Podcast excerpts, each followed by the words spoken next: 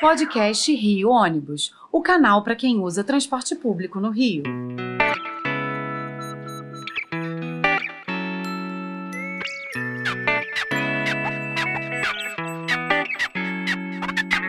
Saudações ouvintes, passageiros dos ônibus da cidade e população carioca. Eu sou Paulo Valente, nesta edição do podcast Rio Ônibus, vamos conversar sobre tarifas. Anualmente, por contrato, grande parte das tarifas dos, dos sistemas de transporte públicos são reajustadas pelo país todo. No Rio de Janeiro, a passagem se manteve congelada ao longo dos últimos quatro anos, e nesse período o setor vivenciou a sua pior crise financeira, o que acabou impactando diretamente na qualidade dos serviços ofertados aí à população. Mantivemos intensos diálogos de mediação, já desde o final de 2001, entre os consórcios e a Secretaria de Transportes, no sentido de buscar soluções para esses problemas do setor, que resultaram na assinatura de um acordo pela Prefeitura, Ministério Público e pelos concessionários, que resultou na aprovação de um subsídio público pago com, como complemento das passagens que o usuário paga normalmente. É, e a partir do empenho contínuo que a prefeitura tem tido aí, é, com essa previsão de custeio de parte das passagens que se manteve agora para 2023, houve aí uma nova fase desse acordo, novos estudos, e muitos dos nossos leitores começaram a ligar perguntando, né? É, poxa, a tarifa foi para 4,30, mas também não tinha aumentado o subsídio. Como é que isso vai funcionar? Então, são muitas as dúvidas que a gente tem recebido e o programa de hoje vai ser especialmente para tentar esclarecer aí a uma série de perguntas dos nossos ouvintes. Então, vamos lá. A primeira delas aqui, que vários ouvintes mandaram. Por que a prefeitura, em uma semana, publicou um decreto elevando o valor do subsídio que é pago e, e logo depois é, um outro decreto aumentando a tarifa de 4,5 para 4,30. E perguntas complementares. As empresas tiveram dois tipos de aumento, então, e veio aquela velha pergunta: mas ouvi falar de tarifa pública, tarifa de remuneração, perguntaram como é que isso funciona para o bilhete único, como é que funciona para as integrações. Então, vamos tentar explicar aqui para o pessoal.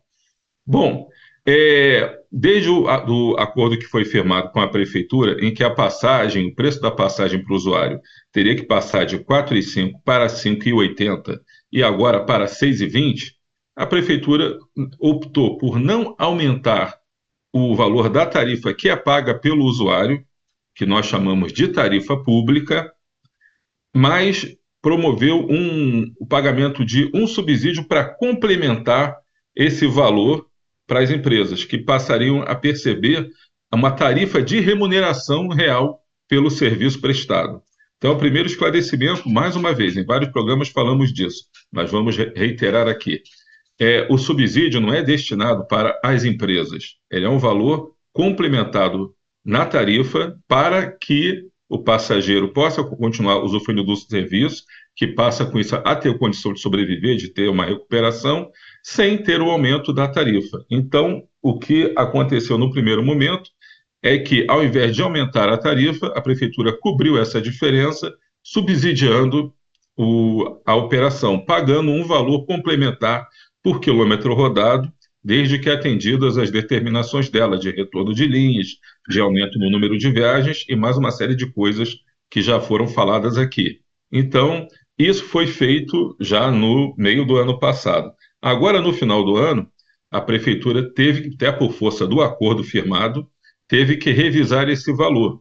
E esse valor da tarifa passaria, então, da tarifa de remuneração de 5,80 para 6,20. Só que é, o subsídio que é pago pela prefeitura para complementar esse valor de, tarifa, gerando a tarifa de remuneração, gera uma, uma é, leva em conta a quantidade de passageiros transportados, quilometragem, aumento dos insumos e tudo. Então, houve realmente um aumento nesse valor que é pago por quilômetro rodado, atendidas as exigências aí feitas pela prefeitura. Então, o, o que é que houve? No primeiro momento, houve esse aumento do valor do subsídio para completar esse novo valor de tarifa, que seria de 6,20. E a prefeitura, uma semana depois, o prefeito anunciou que estava estudando e acertou, ele fez o quê? Aumentou a tarifa pública de 4,5 para 4,30. E a tarifa de remuneração ele já tinha aumentado de 5,80 para 6,20. É, a forma de pagamento disso é feita através do quilômetro rodado comprovado pela operação, com a, com anotação de GPS, cumprindo o itinerário, cumprindo tudo que é determinado. E por isso a, a, a população ficou na dúvida. Ah, teve dois aumentos? Não. O aumento foi é, um só.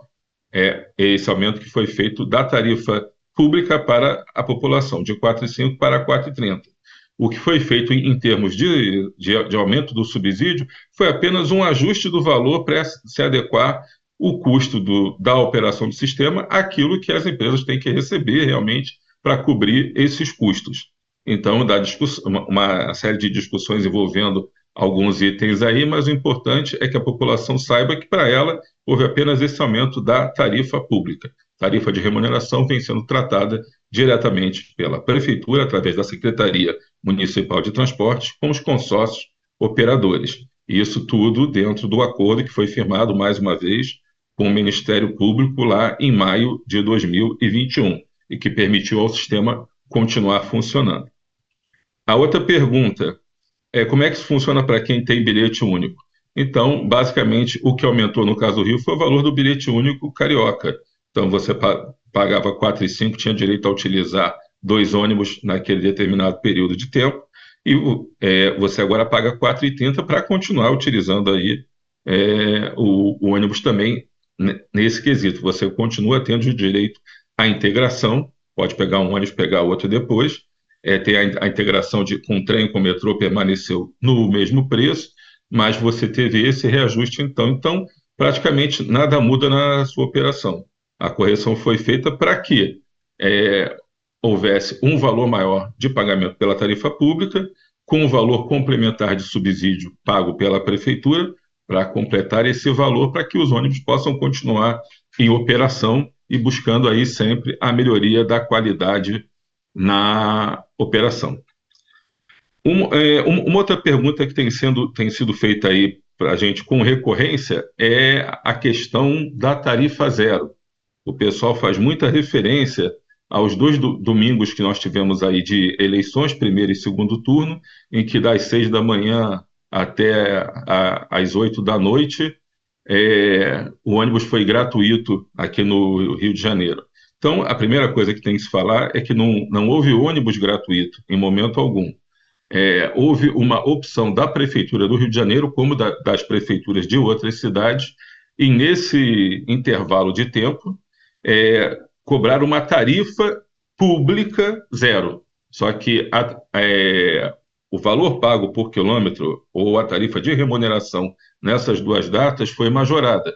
É como se a prefeitura tivesse pago integralmente o valor da tarifa para que as empresas pudessem operar. Então, mais uma vez, não existe é, o ônibus de graça. Lembrando aqui, é, todo aquele serviço público que é de, de obrigação do Estado para ser prestado, exemplo aí, segurança, é, educação, saúde e mesmo o transporte, eles têm um custo.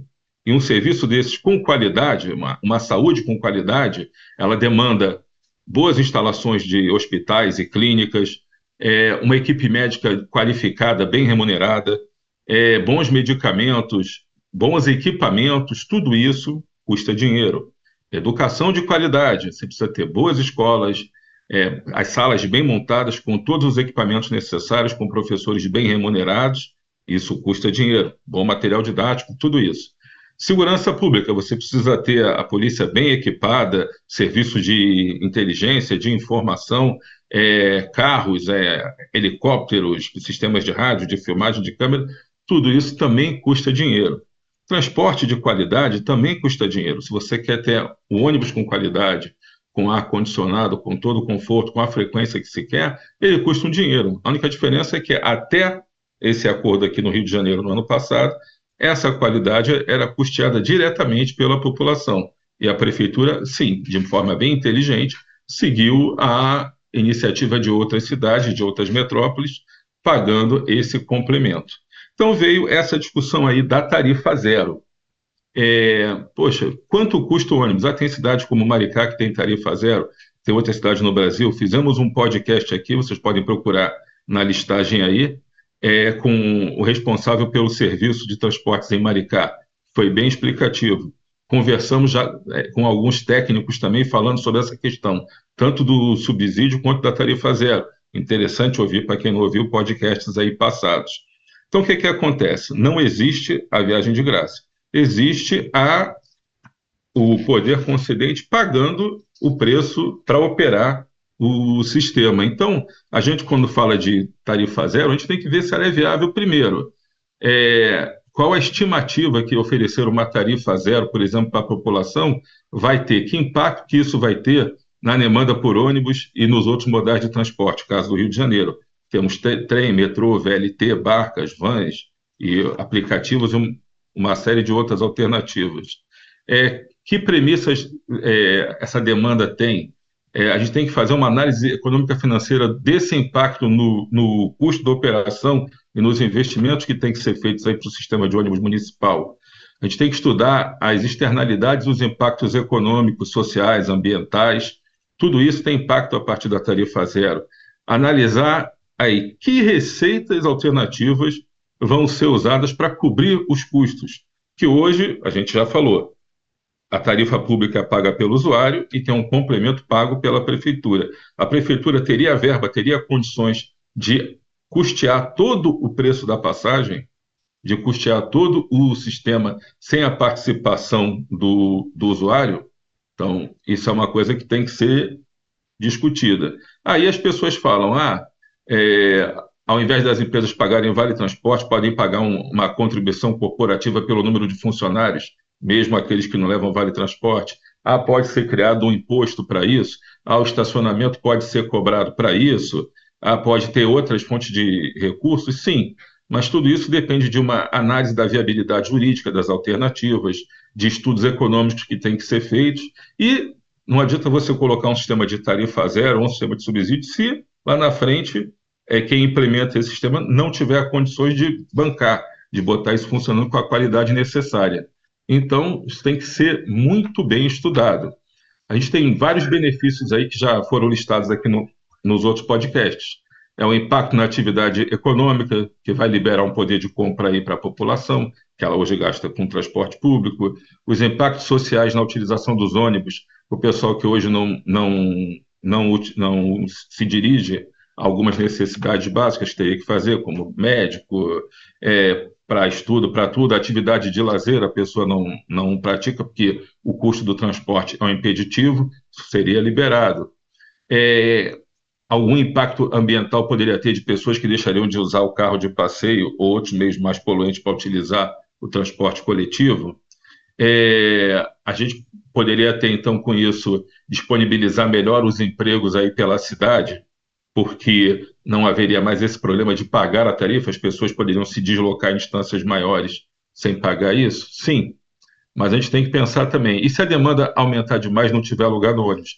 Isso não pode ser uma coisa infinita que vão colocando mais e mais e mais ônibus. Quem engarrafa o trânsito, ninguém anda. É, qual o impacto em outros meios de transporte se só o ônibus tivesse tarifa zero? É, qual o impacto na vida do trabalhador, porque ele hoje ele se desloca mais rápido pagando, de repente a viagem pode demorar mais né, na hora que é de graça tem mais gente aí é, utilizando. Então, são muitas coisas que têm que ser analisadas, que têm que ser pensadas antes de se falar, ah, vamos dar subsídio, vamos dar a tarifa zero.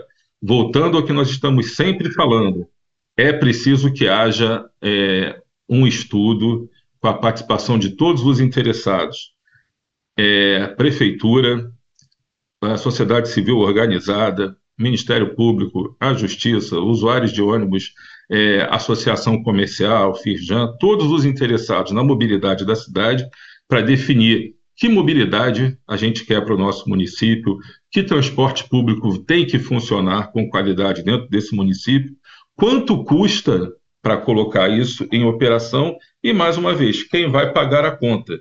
Então, a tarifa zero pode ser a solução? Sim, mas e os recursos para bancar essa tarifa zero, já que não existe o almoço grátis?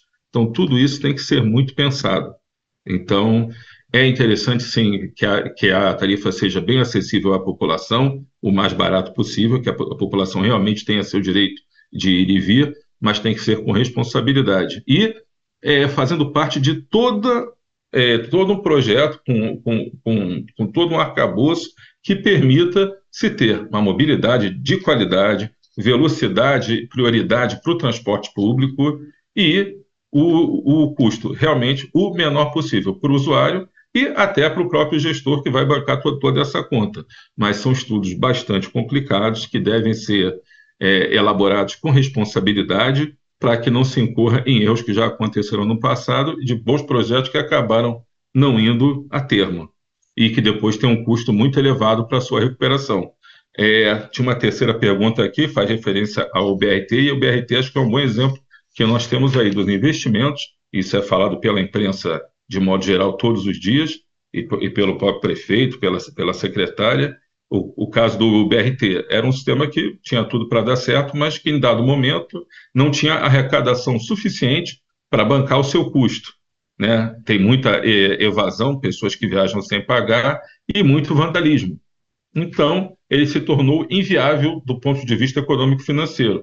A prefeitura fez intervenção, verificou os problemas e está fazendo aportes aí bilionários para conseguir colocar a sua frota em dia e manter tudo em operação. Então, um esforço grande que a prefeitura tem feito, nós reclamamos disso várias vezes, que não era só o BRT, que a cidade também tem um sistema por ônibus normal, que atende aí quase 90% dos usuários de ônibus, o BRT tem de 10% a 13%, mas felizmente a, a prefeitura está imbuída de conseguir acertar toda essa questão e fazer com que a nossa cidade volte a ter o transporte de qualidade.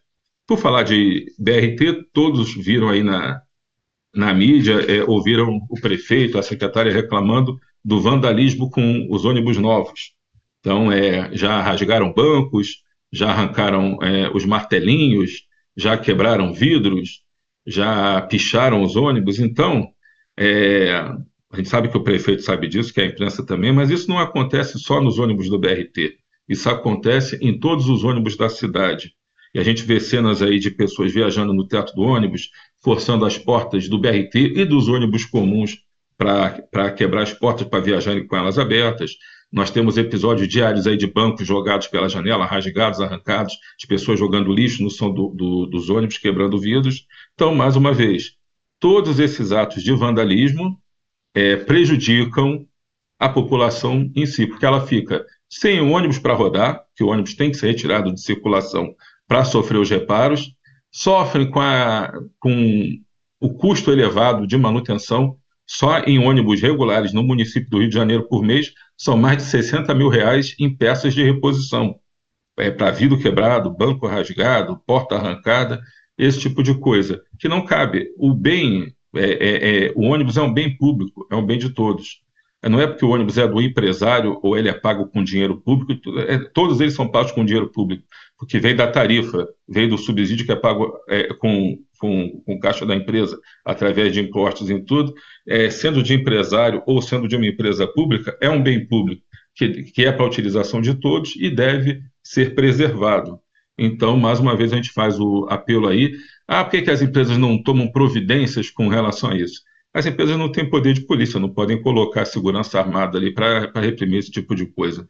Primeiro, é um pequeno número de pessoas que faz isso. Então, é uma questão de cidadania, de, de educação. E segundo, é uma questão de segurança pública. Às empresas cabe denunciar o que vem acontecendo e as autoridades responsáveis pela área tomarem suas providências para que esses atos não se repitam. Agora, no, é, nesse verão, por acaso tem chovido bastante, não tem dado muita praia. Mas nos poucos dias é, em que tivemos praia, foram várias as cenas aí de vandalismo contra ônibus, ônibus com os bancos todos quebrados, é, os vidros quebrados, os bancos arrancados, os alçapões de emergência no teto arrancados, aquela confusão para se ter acesso ao transporte. Então, é preciso ter o apoio aí das autoridades de segurança.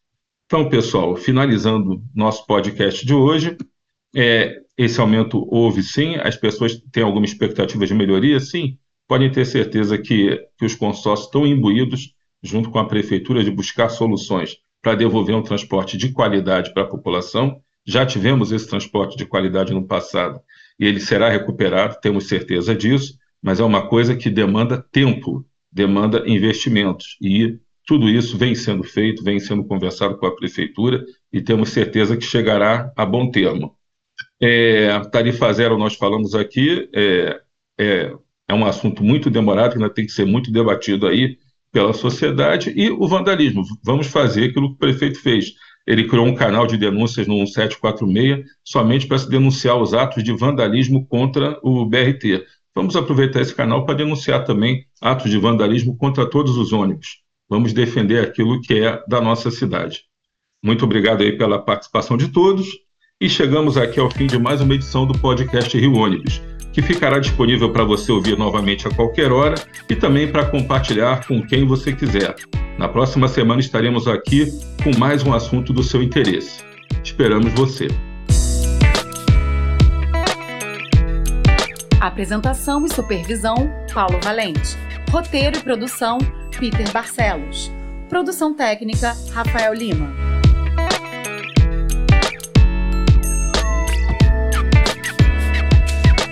Rio Ônibus. Seu dia passa por aqui.